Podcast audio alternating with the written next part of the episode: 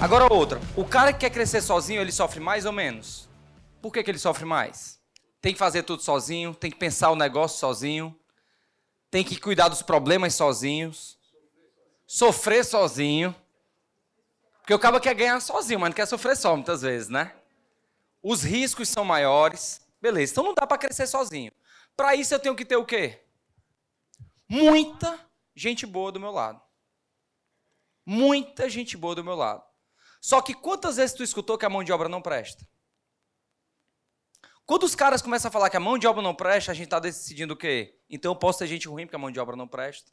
Só que vamos lá, uma verdade que a mão de obra não presta no Brasil? Ou é parte verdade?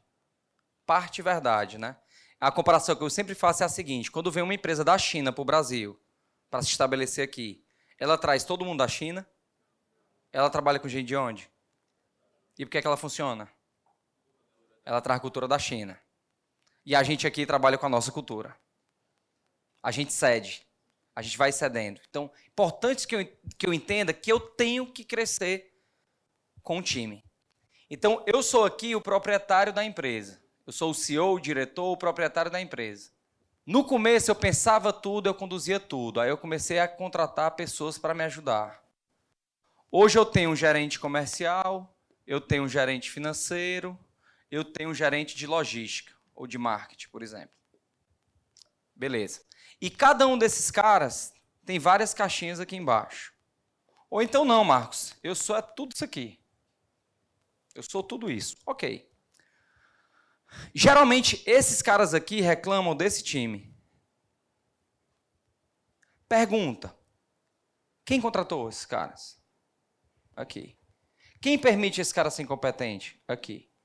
Então quer dizer que eu tenho que mudar aqui, eu tenho que mudar no tático. Eu tenho que mudar no tático. Eu tenho que ter gestores incríveis dentro da minha empresa. Um dos maiores fatores de crescimento da iByte foi ter gestores incríveis. Quando a gente tinha uma loja, a iByte tinha seis gestores. Seis gestores.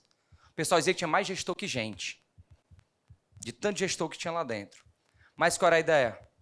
Cada área com um dono. Cada área com um dono olhando o problema. Mas, Marcos, eu sou menor, não dá para mim ainda. Tudo bem, já vivi essa experiência. Quando eu comecei aqui, eu era sozinho. Hoje eu tenho 50 pessoas nesse meu negócio, alta performance. Em algum momento eu tive que chamar um sócio e dizer assim: eu preciso de uma pessoa para cuidar dessa área porque eu não consigo mais. Em algum momento eu tive que ceder parte de um negócio menor em troca de um negócio maior com uma pessoa mais capacitada do que eu. Eu tive que soltar o osso. E eu tive muitos ganhos com isso.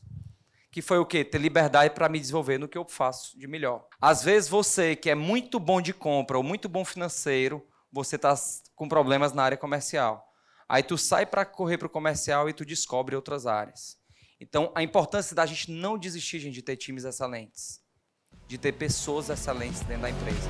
Não desistir.